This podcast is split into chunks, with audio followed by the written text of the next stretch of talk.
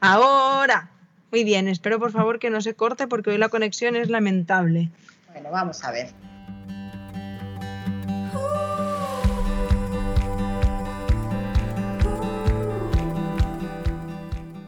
Bueno, amigas, bienvenidas una semana más al podcast de Somos Estupendas. Un domingo más por la mañana acompañándonos en esta horita de autocuidado. Esa horita que está ahí entre medio del desayuno y el vermut. la dedicamos a, cuidarnos un poquitín. Y bueno, es que para no variar, hoy traemos un temazo, pero este sí que es en plan en mayúsculas, grande, muy, muy grande. Y eh, pues mira, estoy acompañada de Rosalba otra vez, que nos hemos aficionado a esto de hacer podcast juntas. Hola Rosalba, buenos días.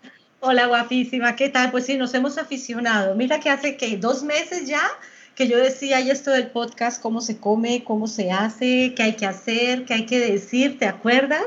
Y resulta que, mira, ya estamos en el podcast número 7 u 8, ya perdí la cuenta y le vas cogiendo gustillo, la verdad. Está guay. Está siendo una aventura interesante. Al principio estábamos cagadas y ahora cada vez lo disfrutamos más. Pues bueno, hoy eh, vamos a hablar de este temazo tan maravilloso que os estábamos comentando y es que resulta que del, del tema que vamos a hablar hoy tiene miles, pero miles de búsquedas en Google cada mes. Así que entiendo que, es un tema que realmente nos preocupa. Y fíjate que no solo hace falta basarnos en estas, mm, entre comillas, estadísticas de Google, sino que es que, pues, jo, creo que a mí me lo han preguntado por lo menos muchísimas veces. Mm. Así que, bueno, hoy te, dejo a ti que hagas el spoiler, Rosalba. ¿De qué vamos a hablar hoy? Hoy vamos a hablar de cómo superar una ruptura amorosa. Os dije que era un temazo, lo prometí. pues Rosalba, por favor, arréglanos la vida. ¿Qué, qué, pasa? ¿Por qué, ¿Por qué tiene tantas búsquedas? Mira, hace unos meses yo estaba en, en, mi supervisión clínica con mi profesor, que yo creo que ya lo he mencionado varias veces, mi profesor octogenario, que lo adoro porque tiene una sabiduría alucinante. Y entonces eh, estábamos analizando un caso de dependencia emocional, mira por dónde. Y él obviamente con todo su, con, todo su conocimiento nos estaba orientando un poco sobre cómo encaminar este caso. Y una de las reflexiones que, que salió ese día y que después de haberlas obviamente compartido en esta tertulia con él, es que la dependencia emocional es una de las principales causas por las que vienen a terapia actualmente las personas hay muchas otras, pero es el pan de cada día.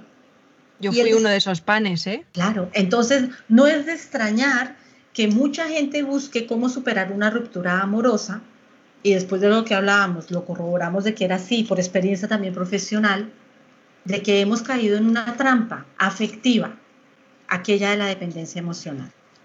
Y cuando caemos en esta trampa, resulta muy doloroso y a veces lo, lo, vemos como imposible superar una ruptura amorosa. Y es por eso que aquí acudimos a los medios, acudimos a todas las revistas, acudimos a las amigas, acudimos a las soluciones más inverosímiles para poder superar una ruptura amorosa. A veces funciona temporalmente. Aquí partemos del hecho de que cuando hay una ruptura, ¿qué es lo primero que tú sientes, Jace? Es que fíjate que lo estás contando y se me está revolviendo el estómago, más allá de que ya lo tengo revuelto por la regla, pero fíjate que se me está revolviendo porque yo he tenido mm, tres rupturas en mi vida, ¿vale? La primera era muy jovencita, tendría unos 17 años, la segunda fue una liberación absoluta, era una relación de violencia de género y fue muy liberador, aunque mm, fastidioso por todo lo que conllevaba. Y yo lo pasé muy mal cuando lo dejé con Jordi, que es mi actual pareja, pero nuestra historia es que necesito otro podcast para contarla. Mm. Y yo sentía, que esto me acuerdo que lo hemos trabajado en terapia, yo sentía literalmente así, que me moría, que me faltaba el aire, que no podía vivir. Entonces, claro, pienso, normal que estemos tan desesperados, desesperadas por encontrar respuestas, porque de verdad sientes que se acaba el mundo, que la vida deja de tener sentido y que tú quieres morir. Claro, total. ¿Y esto a qué se debe, Yaisa? A la forma como se ha constituido la pareja. Si una pareja se constituye desde el déficit, desde lo que a mí me falta, desde lo que yo no tengo o pienso que no puedo tener, pues desde el origen esta pareja se va a constituir con estos bastones de dependencia. Porque si yo me hago con esta persona, decido estar con esta persona porque quiero suplir mis carencias, mis propios déficits, pues imagínate cuando esta persona se va. Ya te puedes imaginar el vacío tan grande que deja. Es un acantilado que no tiene fin, no se ve el río al, final de lo profundo que es el vacío. Entonces partamos de ahí, partamos del origen, partamos de que ahora vamos a hablar cómo podemos superar una ruptura. Sí, ese es el podcast, pero también es importante que comprendamos el origen de esas relaciones para que también aprendamos algo de esas relaciones que han sido tormentosas para mí en el sentido de que ha costado muchísimo superar la ruptura. Entonces es como la primera reflexión que yo lanzo. ¿Qué, me ibas a decir? No iba a decir nada, estaba cerrando la ventana de la furgo ah, porque hacen ruido los coches. Ah, vale.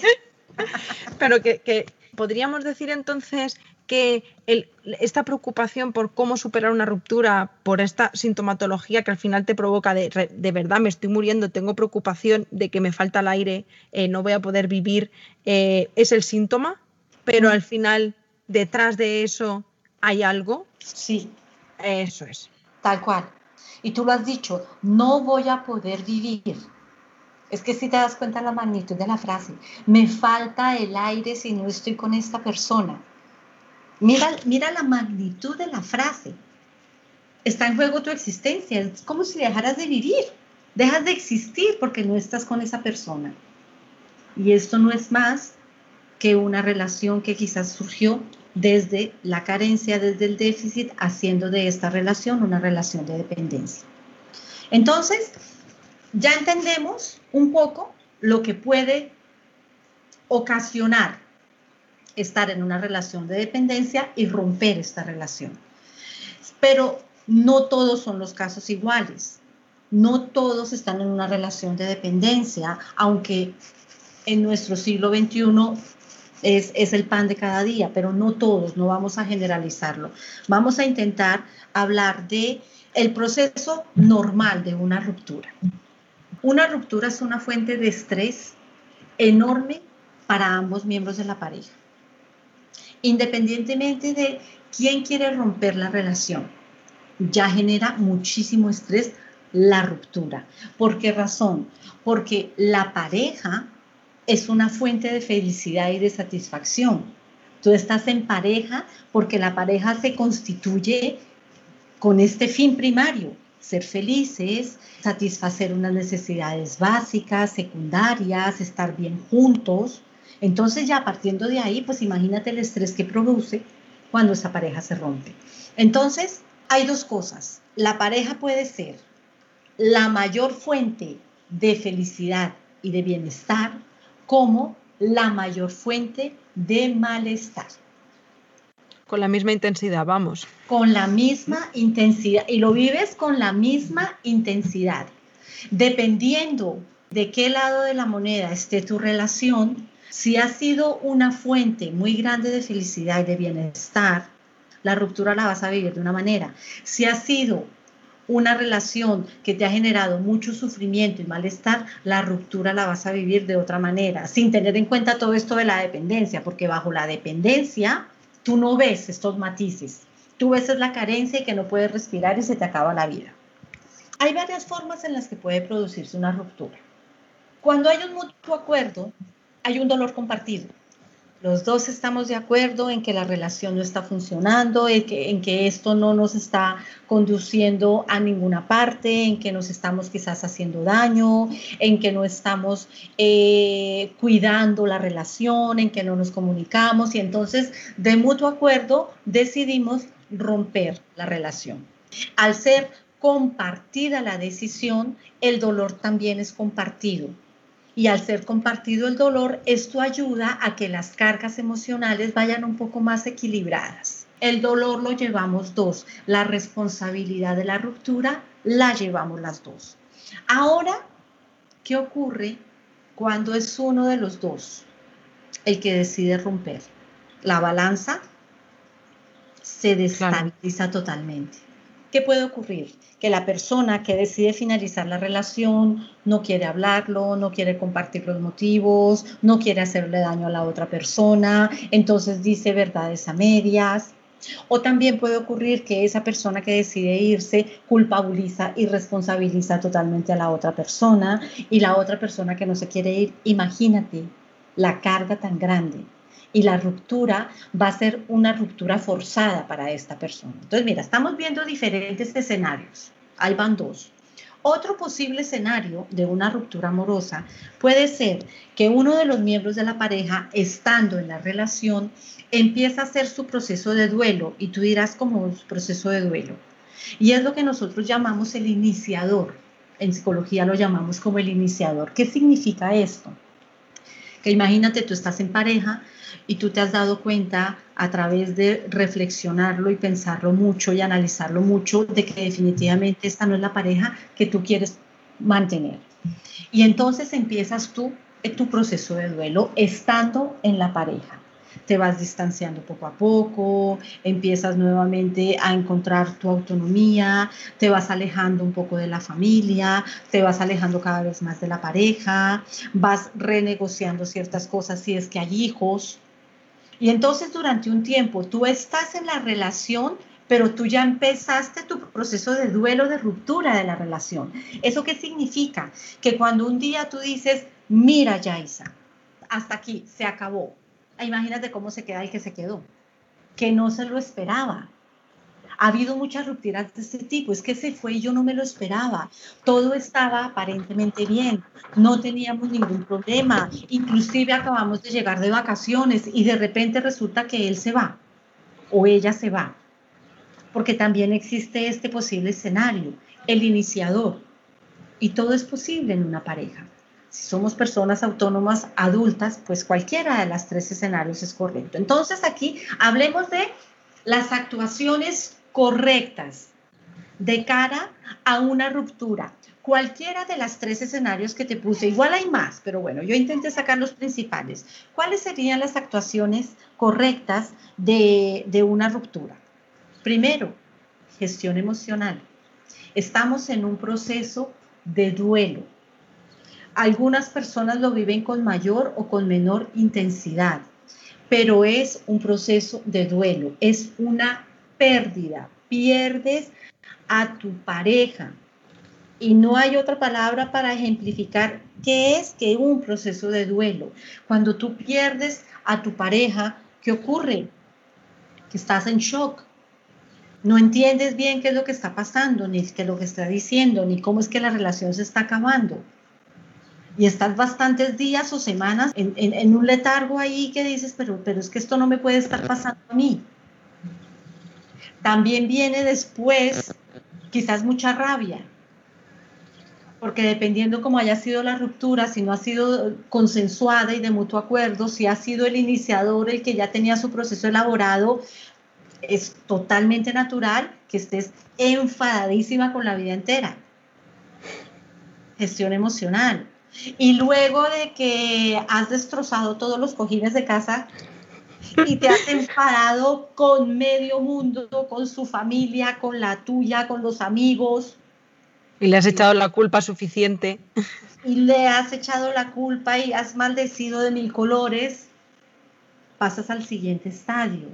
Y es, mira, después de quién sabe cuánto tiempo que dices, vale, ahora sí me puedo permitir estar triste. Y entonces añoras, Tienes la nostalgia de los años, de los meses, de las semanas compartidas con esta persona. Lo echas de menos. Te sabe mal que se haya terminado la relación. Tienes como esta regresión emocional de volver atrás y decir, pero con lo bien que estábamos, ¿por qué se tenía que acabar? Y después de que tú te das este permiso, Yaisa, de vivir todas estas emociones en orden, una a una, de saberlas externalizar adecuadamente, de utilizar autorregistros, la escritura, de darte el tiempo de llorar, de darte el tiempo de enfadarte, de darte el tiempo también de estar en parálisis por el shock, de darte tiempo. El proceso de duelo es un proceso que requiere tiempo. Después de que tú has dado ese tiempo a tu proceso de duelo, la última fase es aquella de la adaptación y la aceptación, la última. Pero ¿qué es lo que te dice? No, ya está, déjalo estar, no te preocupes. Como si tuvieras que adaptarte de la noche a la mañana que una persona que fue significativa para ti desaparece y tú ya tienes que adaptarte a la nueva realidad. En un proceso de ruptura es importante entender también, Yaisa, que es una fase, que no nos vamos a quedar ahí, que aunque sintamos de que esta pena está durando mucho o que esta rabia me quiero, vamos, quiero matar a medio mundo, es una fase y es necesario atravesar por todas estas fases para poder superar una ruptura. Y si entendemos que es una fase, también vamos a poder entender con más claridad que no nos vamos a quedar indefinidamente en la rabia, no nos vamos a quedar indefinidamente en la tristeza, no nos vamos a quedar indefinidamente en el shock. Y si es que sentimos que eso está pasando, que no logro salir de la rabia o que no logro salir de la tristeza o que no logro salir del estopor de lo que pasó, pues aquí vamos a buscar ayuda de un profesional para que nos eche una mano y nos ayude a regularnos emocionalmente de una manera mucho más asertiva y más centrada en nosotros. Entonces aquí, eh, si hemos entendido el proceso del duelo, el tiempo que es necesario, también es necesario entender que una relación es de dos. Nosotros tendemos, dependiendo la situación como haya sido la ruptura, o nos victimizamos y acusamos al otro, o nos, nos eh, ponemos en una situación muy digna, ¿no? De mucho orgullo, ¿no? De, de mucha fuerza, de pues no me voy a dejar. Lo que, lo que, da, lo, lo que da a entender que entras sin quererlo como en una lucha de poder y la relación ya no existe. Y entonces responsabilizas al otro o lo culpabilizas o le reprochas al otro o acusas al otro. Lo responsabilizas de, tu malestar, de que la relación se haya terminado. Si una relación es de dos, significa que las responsabilidades son compartidas. Aquí hablamos de corresponsabilidad. Yo soy también responsable de lo que está pasando, de lo que ocurrió en esa pareja que hizo que la ruptura se hiciera realidad. Si en términos de culpabilidades, eh, eh, de culpa hablamos, pues igual también hubo parte de mi culpa también, pero yo nunca hablaré de culpa, sino más de responsabilidad, de autonomía, de tus propias emociones, de entender que lo que tú has hecho en la pareja ha tenido unas consecuencias también y todo eso es compartido. En una ruptura no hay culpables, hay que dejar de buscar los culpables. Hay que entender que ha sido una relación de dos y que si yo me he dejado hacer, yo ahora estoy pensando en ti cuando tuviste esta relación de, de violencia, te dejaste hacer posiblemente. Vaya. Desde tu ignorancia, desde que no sabías cómo defenderte, te dejaste hacer. Pero por mucho y que no supieras cómo defenderte, también hay una responsabilidad tuya ahí. Totalmente. Fíjate, me, parece brillante que hayas sacado este tema, que tampoco nos vamos a quedar ahí regodeándolos, porque creo que me parece interesante como para guardarlo para otro podcast. Mm. Pero es una de las conclusiones que yo he sacado a lo largo de estos últimos 10 años desde que, desde que terminó esa relación y me da mucho miedo compartirlo, primero porque me falta formación para hacerlo y porque creo que me va a costar encontrar las, las palabras idóneas porque es un tema muy delicado cuando se trata de violencia y más cuando se trata de violencia de género, ¿no? Pero eh, me he preguntado muchas veces, eh, a ver, a ver cómo lo voy a soltar. Mira, toda la vida diciendo, no sé cómo decirlo, bueno, estos últimos 10 años, no sé cómo decirlo y ahora voy a atreverme a soltarlo. Eh, supongo que tú me haces de colchoneta, Rosalba, por favor. Vale, vale, vale, vale. lo primero, ¿por qué razón yo caí en una relación de violencia de género. Eso es lo primero. Ajá. Me hago responsable de mi parte. Porque aunque fuera por la educación que adquirí, por las creencias, por no sé qué, por aunque sea por toda esa historia de vida, por, por lo que me pasó en la infancia, por aunque sea por todas esas cosas, al final yo soy responsable de eso. Y la segunda es que yo también soy responsable de todo lo que pasó. Una vez más, no culpable, no significa que lo merezca, no significa que las personas que hemos sufrido violencia nos la merezcamos. Mm. Jamás. Mm. No. Pero sí somos responsables. Aquí no necesitas colchoneta porque lo has dicho y vamos, perfecto. Ay, qué alegría me da. Pero yo sé que este mensaje se puede malinterpretar de muchas maneras, porque sé que, es un tema muy delicado, que es un tema muy doloroso, que socialmente, pues no hay más que verlo, nos están matando, literalmente. Entonces, ¿cómo mm. puedes decir tú qué tal? Y me da como ese, esa congoja, ¿no? De que se pueda malinterpretar. Claro, pero mira, yo, mm. yo, te interrumpo aquí porque mira, cuando, cuando hay violencia de género, sobre todo hasta el colectivo femenino, hacia el género femenino, es importante saber que las mujeres que están viviendo violencia de género están muy vulnerabilizadas. Yo entiendo que ellas se sientan culpables en algún momento, porque no han tenido los recursos que les permiten validarse y reconocerse y responsabilizarse también de ello para poderse defender y pedir ayuda. Entonces, esto que tú acabas de decir ha sido un proceso de años de reflexión para ti, Yaisa. Y tú la has vivido en primera persona. Y cuando viviste esta violencia de género, posiblemente no pensabas ni de lejos como estás pensando hoy, como posiblemente ocurre con muchas mujeres que están viviéndolo en este preciso instante. Yo lo que les invitaría a todas aquellas que nos estén escuchando y que conscientemente abran los ojos y vean que son víctimas de violencia de género, pidan ayuda. Pidan ayuda, porque en, en temas de violencia de género ocurre que el agresor es especialista en desnutrir a tal punto la valía de la otra persona que la otra persona siente que no existe realmente. Por eso es tan importante aquí que si es verdad, y vuelvo y lo repito, si hay mujeres que están escuchando este podcast que sienten que están viviendo una situación de violencia de género, por favor, pidan ayuda, pidan ayuda. Es, es, es el acto de amor más puro que pueden hacer hacia ellas mismas. Totalmente. Hmm encarrilamos. exacto, vamos a encadenar nuevamente. Hablaremos de esto en un podcast. Decidnos si os interesa, si os parece interesante, hablamos de esto. Yo, yo como experiencia personal, tengo reflexiones interesantes de estos últimos años.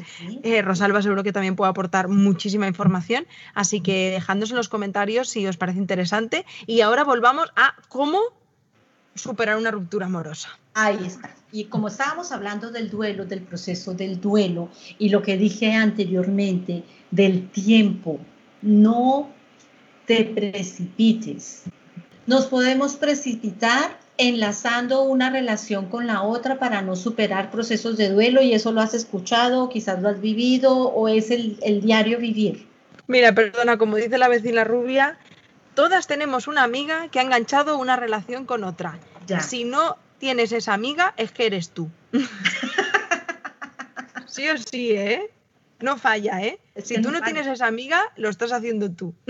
es que no falla. Entonces, por favor, no os precipitéis. A ver, el proceso de duelo se tiene que vivir. Y vivir un proceso de duelo significa sentirlo. Desafortunadamente, hay que sentirlo. Hay que darle tiempo.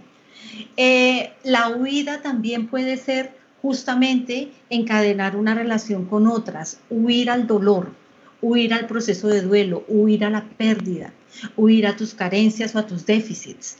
Entonces, para que una ruptura la puedas procesar adecuadamente, ni corriendo a los brazos más cercanos, ni escondiéndonos en el árbol más grande, lo vamos a solucionar. La ruptura se puede ver también como una oportunidad una oportunidad, si tú te das el tiempo, resulta que aquí es donde es una oportunidad. ¿Para qué? Para conocerte mejor, para identificar tus déficits y tus carencias, para conectar con tus verdaderas necesidades de una manera mucho más clara para ti. Entonces mira por dónde que el duelo sí que te puede ayudar. Pero para que te ayude, tú necesitas darle tiempo y no andar corriendo como el correcaminos que va a mil por hora. Y cuando tú lo ves de otra manera, tú dices, pero yo en qué momento me metí en este berenjenal con esta persona. Cuando ya has hecho esta limpieza interna que te permite verlo, como que lo ves de fuera y dices, esta no era yo, que posiblemente es lo que tú ves ahora, que yo, uy, esta ya esa de hace 10 años, es que yo no la reconozco ahora. Entonces, claro que sí. Algo más, tú trabajas una ruptura si trabajas la inseguridad de estar sola. Esto puede hacer que sigas encadenando relaciones o que no puedas salir de la tristeza, por ejemplo, de haber perdido esta, esta mitad, ¿no? Que tanto te completaba. El, mito de la media naranja, que tanto daño nos hace. El mito de la media naranja, de que si pierdo mi media naranja, imagínate, voy, voy, voy con la pata coja. Y aquí somos naranjas completas. Tú te unes cuando tú te has trabajado internamente, cuando tú quizás has vivido el mito de la media naranja en carne y hueso, que te uniste en una relación que era así, en donde ambos, porque si tú te sientes incompleto y el otro se une a ti es porque al otro también le hace falta la otra mitad, o si no, no está contigo. Y entonces si tú lo has vivido y te has dado el tiempo de procesar toda esta experiencia, quizás te has dado el tiempo de qué? De completar esa naranja. Y si te has dado el tiempo de completar esa naranja cuando tengas otra relación, será con otra naranja y será totalmente diferente, totalmente diferente. Aquí es importante entender que cuando nosotros dejamos nuestra pareja, obviamente si estamos en pareja y dejamos nuestra pareja, pues nos quedamos solos. Y tenemos que procesar pues los sentimientos que vienen con esa soledad tenemos que darnos el tiempo de estar solos también, conectar con, con esa compañía que somos solamente nosotros, apoyarnos, escucharnos. Y eso se dice fácil, pero es muy difícil, sobre todo cuando hemos estado en relaciones de dependencia, donde no sabemos responsabilizarnos de nosotros mismos. Por eso daba hacia el matiz al comienzo del podcast, atención con las relaciones de dependencia porque la ruptura de relaciones de dependencia son diferentes a la ruptura de una relación en la que las dos personas son adultas, autónomas y completas. Y que se dan el permiso de vivir este proceso de duelo que es doloroso, porque por muy madura, muy autónoma, muy completa que sea yo como naranja, eso no significa que un proceso de duelo no sea doloroso porque pierdo a alguien que yo quiero, pierdo a alguien con el que yo construí parte de mi vida. Esas son las cosas que igual, si no hay una dependencia emocional, si hay una relación entre iguales y sucede una ruptura, lo vives pues con eso, con madurez. Con dolor, pero con madurez. Exactamente. No estás buscando una explicación mágica a lo que pasó o una solución al reencuentro, a la unión, a volver a estar mágicamente con esta persona. Entonces, cuando tú lo vives con este dolor, no vas a ir a la medium de la esquina, no vas a leerte todos los horóscopos, ni las cartas astrales, ni nada de estas cosas. Sencillamente lo vives y lo asumes, porque también eres responsable. Y entonces, después de que pasa este proceso de duelo, ¿qué ocurre? Que es donde empiezas a ver la oportunidad de redefinirte a ti misma. Ah, mira por dónde. Entonces, igual aquí quizás tengo que trabajar más esto es verdad que quizás en la antigua relación eh, dedicaba mucho tiempo a mi pareja y dejé de hacer cosas mías importantes. Entonces es una oportunidad para redefinirte. Cuando nosotros estamos en una relación de dependencia, cuando somos dependientes, caemos en una trampa que yo creo que hoy en día es una, es una trampa grande como una trampa para un elefante. Yo no sé, una trampa para un elefante tiene que ser enorme. Así veo la trampa, que es las redes sociales rompes con tu pareja y si, y si tienes constituida tu pareja de esta manera, no tóxica, pero disfuncional, ¿qué haces al día, al minuto número dos de la ruptura? Entrar en su cuenta de Instagram, en su Facebook, que está publicando en Twitter, empiezas a espiar sus amigos. Te bloqueo en el WhatsApp y mañana te vuelvo a desbloquear y te digo lo maldito que eres. Ahí está. Esto es así, es así. Esto pulula como las hormigas en verano. Las redes sociales pueden ser de los peores obstáculos a superar cuando hay una ruptura hoy en día. Antes eso no existía. Antes cortabas los lazos, cortabas los vínculos y apenas si tenías el teléfono, bloqueabas el número del teléfono y ya está. Antes no, no vivíamos en esta telerrealidad permanente en la que vivimos ahora. Entonces antes pues esto facilitaba un poco el proceso de duelo. Y entonces yo pregunto, Rosalba, me estoy apuntando aquí todo el rato preguntas, ¿eh? Pregunta, pregunta. no tenemos tiempo y tengo muchas preguntas. Mira, entonces, relacionado con esto, ¿recomiendas, eh, crees que tiene beneficios a nivel eh, psicológico, ¿no? Em, tomar distancias después de una ruptura. Hay, hay muchas personas que, que rompen, pero siguen teniendo un vínculo. Ya, a ver, Entonces, mm, ¿cómo gestionamos esto? Yo te entiendo. Depende, nuevamente, depende del tipo de relación que tú hayas construido. Si tú has construido una relación sana, pero que al cabo de un tiempo, de unos años, de unos meses, no pongamos una temporalidad, al cabo de un tiempo X, la relación termina, pero para ti esta persona es importante porque, porque le estimas, porque le quieres el bien, porque quieres el bien para esta persona y esta persona contigo igual, Mantener el vínculo no está mal, porque hay una madurez, una autonomía, una responsabilidad. Y mantienes otro tipo de vínculo. Ya no es el vínculo relacional de pareja. Quizás de tanto en tanto te hablas para saber cómo está la persona. No se va a convertir ni mucho menos en tu mejor amigo. No va a ser confidente tampoco. Simplemente es una persona que ha sido importante para ti y no cierran las puertas. Pero cuando tú no has construido una relación sana, en esto que estamos hablando de lo que es una relación sana, simétrica y no asimétrica de dependencia, mantener el vínculo es prácticamente imposible. ¿Cómo haces? ¿Cómo vas a poder mantener todo el vínculo con una persona que tú sientes que te falta para vivir? Que si no está esta persona, te falta el aire es imposible. ¿Qué otra pregunta tienes por ahí? Pues mira, me ha surgido de antes, cuando hablábamos de los diferentes procesos en los que pasábamos, cuando se pasa por la fase de la tristeza, me da a mí la impresión, a ver si me equivoco, que muchas parejas vuelven justo en esta fase de la tristeza tristeza mezclado con melancolía.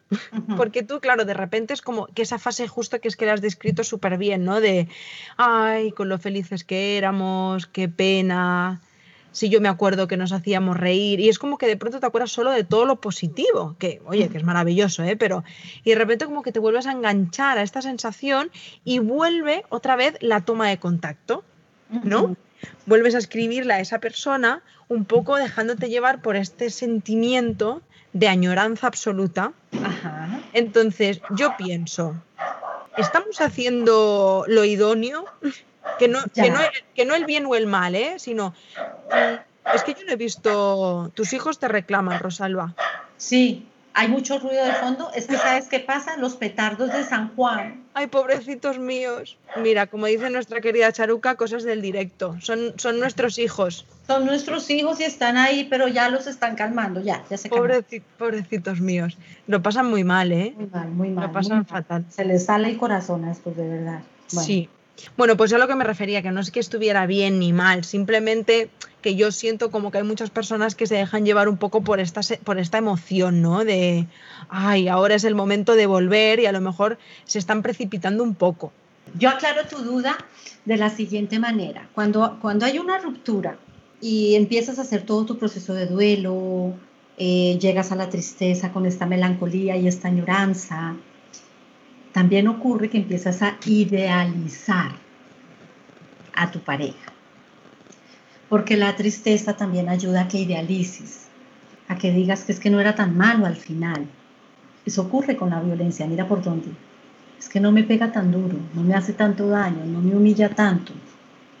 Empiezas un proceso, un, proceso no, sino eh, a jugar con, con tus fantasías y cuando esta persona la recontactas, pues la recontactas desde la fantasía.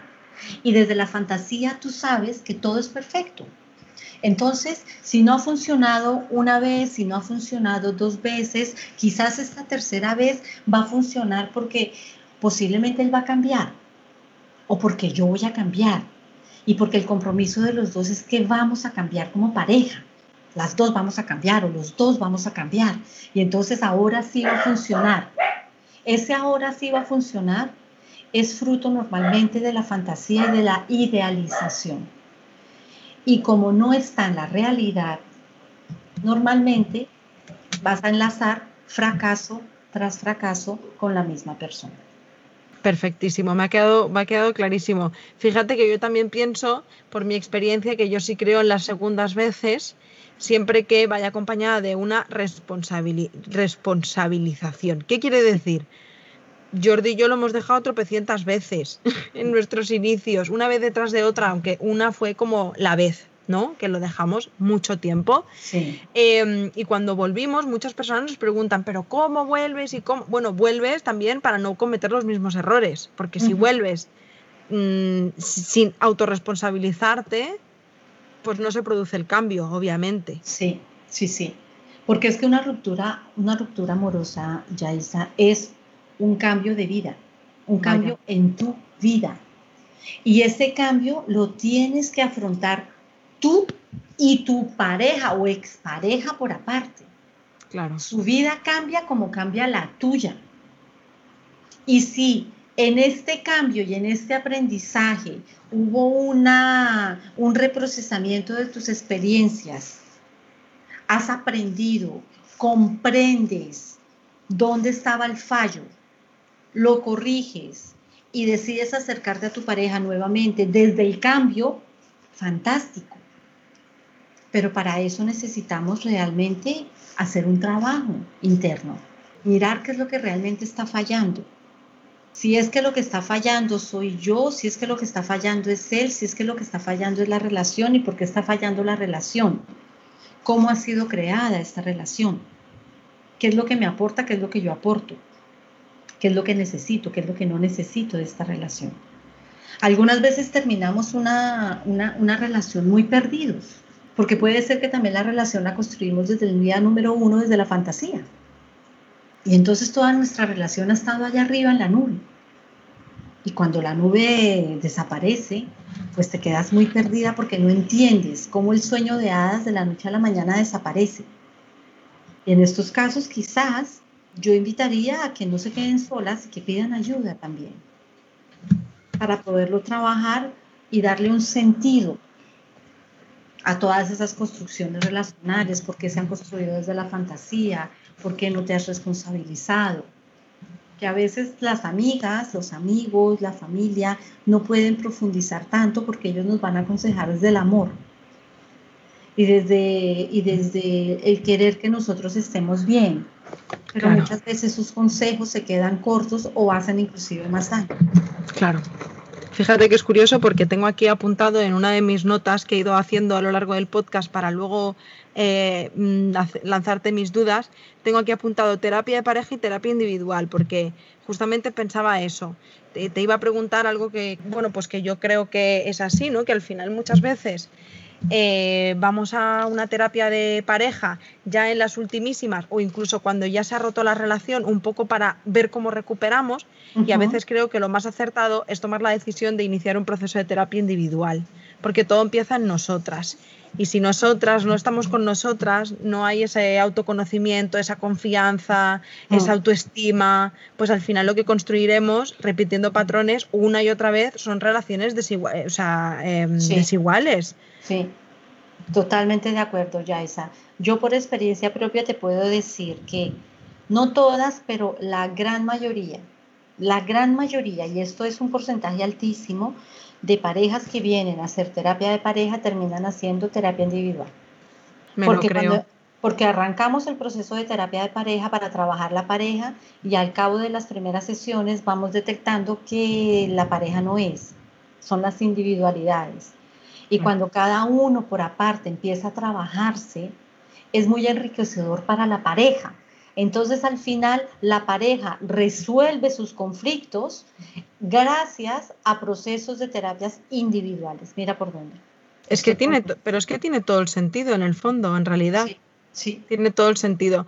Pues mira, a ver, si te parece, voy a lanzarte la última pregunta. Muy ya, no, ya nos hemos pasado el tiempo que nos hayamos prometido, que lo sepas. Ay, ay, la última, la última. Pues mira, yo me voy a poner, en realidad es la penúltima, que luego tengo otra sorpresa, pero yo me voy a poner en la piel de todas aquellas personas que ahora mismo nos están escuchando porque han llegado a nosotras gracias a que justamente acaban de, mm, de, pasar una ruptura y están buscando en Google cómo superar una ruptura amorosa y han dado con nosotras, ¿no? Y se han encontrado con este podcast maravilloso que dice, muy bien, llevo 49 eh, minutos escuchándoos, pero mm, yo me estoy muriendo, por favor, ¿Qué puedo hacer?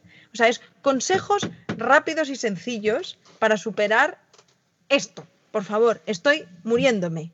Necesito salir de aquí. ¿Qué hago? Bueno, consejos rápidos, sencillos, pero no va a ser ni rápido ni sencillo llevarlo a cabo. Entonces, ahí está la claridad. Los consejos de una ruptura son todos los que tienen que ver con el proceso de duelo. Entonces, deja que tus emociones surjan, no las amputes, no las coartes. Hay que experimentarlas cada una en su momento. Hay que darle un tiempo al shock de la ruptura inicial. Hay que dar también un tiempo para enfadarnos también por lo que sentimos que es injusto para nosotros. Hemos de procesar también la tristeza, darnos el tiempo de llorar esa ruptura, de llorar esa pérdida, de estar tristes y poco a poco irnos acercando a qué? A la nueva vida, a aceptar que esa relación exista. Es que claro, consejos se pueden dar muchos, pero como yo soy psicóloga, no te puedo dar más que los consejos de una profesional. Y entonces los consejos de una profesional es elaboración de duelo puro y duro al ritmo de cada una. Y si no se sienten capaces de poderlo elaborar solas, pues habrá que pedir ayuda en este momento de un profesional. Ya está. Me, ha encantado. He, tomado nota de todos. De todos. He tomado nota de todos en, el móvil por si acaso algún día Jordi me dice, oye, que me voy. yo creo que al final, eh, mira, yo tengo un vídeo en YouTube donde hablo que el vídeo se llama Jódete y llora. Eso ah. para mí es un duelo. Tú te jodes y lloras. Y ya está. Es muy doloroso, es un fastidio. Otra cosa, nos vamos a decir Igual es un atrevimiento de mi parte, pero nadie se ha muerto de una ruptura. Exactamente, no nos morimos, salimos fortalecidos. Y por eso es tan importante que dejemos que las emociones vayan saliendo de manera organizada. Cuando salen de manera desorganizada, ¿qué significa? Que sale la rabia mezclada con tristeza, mezclada con miedo a quedarme sola. Y es ahí donde podemos, ¿qué? Hacer que surjan ataques de ansiedad, esta ansiedad anticipatoria de la que ya hemos hablado antes, no voy a ser capaz, el miedo a lo desconocido, mientras que en un proceso de duelo, por eso, por eso es un proceso, porque hay un 1 y después hay un 2 y después hay un 3. No podemos llegar a aceptar una realidad si no hemos pasado por las etapas anteriores. Entonces aquí, chicas, mucha paciencia, pero tenemos que vivirlo y hay que procesarlo. Rosalba, allá voy con la última pregunta. Esta te prometo ya que es la última. Es la última y es, y es, sorpresa, te advierto. Nunca he hecho semejante atrevimiento porque además sé que no eres de hablar de ti. Pero tengo una duda que me surge que es, ¿tú has tenido rupturas de sentir que te mueres? Sí. Mira, y recuerdo que era la primera relación larga que tuve cuando tenía unos 20, 21 años él, es siete años mayor que yo, de hecho fue mi marido, y fue una relación que yo construí en ese entonces desde la fantasía más pura que puede haber, porque para mí era el cuento de hadas. Y yo construí con él durante los años que estuvimos juntos mi cuento de hadas. Y entonces, cuando, ni siquiera cuando yo me divorcié, yo ya el castillo se había derribado, ya lo había derribado, estaba terminando carrera y me estaba dando cuenta de que no. Pero durante los años de noviazgo hubo muchas rupturas en que yo sentía que se me iba al aire, como lo que tú decías, que no podía. ¿Pero por qué? Porque años después entendí que yo había construido una relación desde la fantasía y no desde la realidad y que pues aunque sentía que lo quería mucho, yo quería era el sueño, no la relación y mucho menos a la persona que estaba a mi lado. Entonces pues sí, ¿cómo te parece que también lo he vivido? Pues una fantasía, sobre todo porque de, de, repente no sé por qué razón te he imaginado, a pesar de ser una situación así como triste seguro en su momento, te he imaginado como jugando a ser la cenicienta. Ya. Tú en tu mundo de Disney. Claro, yo en mi mundo de Disney. Recuerdo cuando me casé, era el sueño de mi vida, con el traje largo, en carroza de caballos. Te lo digo en serio, porque así fue. O sea, yo era, wow, cumplí mi sueño. Pero claro. eso es un sueño, no era realidad. Claro. Y luego cuando obviamente, afortunadamente, puse los pies en la tierra, pues tomé las decisiones que se tenían que tomar y elaboré el proceso de duelo como se tenía que hacer. Y lloré y me enfadé un montón y estuve triste, sí. Pero mírame, aquí estoy, no me he muerto. Muy bien, no nos hemos muerto. No nos hemos Bra muerto. Bravo por esto. oh, pues mira, eh, yo creo que ya está. No sé si quieres decir algo más. Es que yo creo que hay tantas cosas de qué hablar que van relacionadas con una ruptura que, no, mira, no. Hemos lanzado la bomba ya y ya no. luego que, que, nos decís en, en, los comentarios si tenéis alguna duda más específica o queréis que hablemos de algo en concreto y ya nos preparamos otro podcast con calma sobre ese tema. Claro. Exactamente, exactamente, chicas. Yo les digo, escúchenlo una, dos, tres veces, intenten comprender el significado de lo que decimos en este, en este podcast, comprenderlo. Y pues ya está. Y ante la duda, aquí estamos para ayudarles. Pues nada, muchísimas gracias un domingo más por escucharnos. Ha llegado la hora del Bermud, de irse a la playa y eh, descansar. Eh, gracias por acompañarnos una semana más. Ha sido un placer compartir esta horita con vosotras. Y, y nada, que nos escuchamos el domingo que viene. Rosalba, claro muchísimas que, gracias. Gracias a ti, guapísima. No cumplimos el tiempo, lo cumpliremos más adelante. Bueno, un poco a beso poco. enorme. Pasado un día maravilloso y nos vemos en ocho días. Un besito. Chao, chao.